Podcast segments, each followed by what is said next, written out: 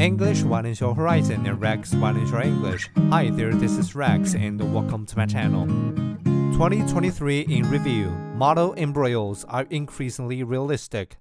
The traditional way to make an embryo requires combining a sperm cell and an egg. But recently, scientists have found that stem cells can make respectable imitations. With a little encouragement, stem cells from embryo like structures called embryoids which are helpful for studying embryology and pregnancy.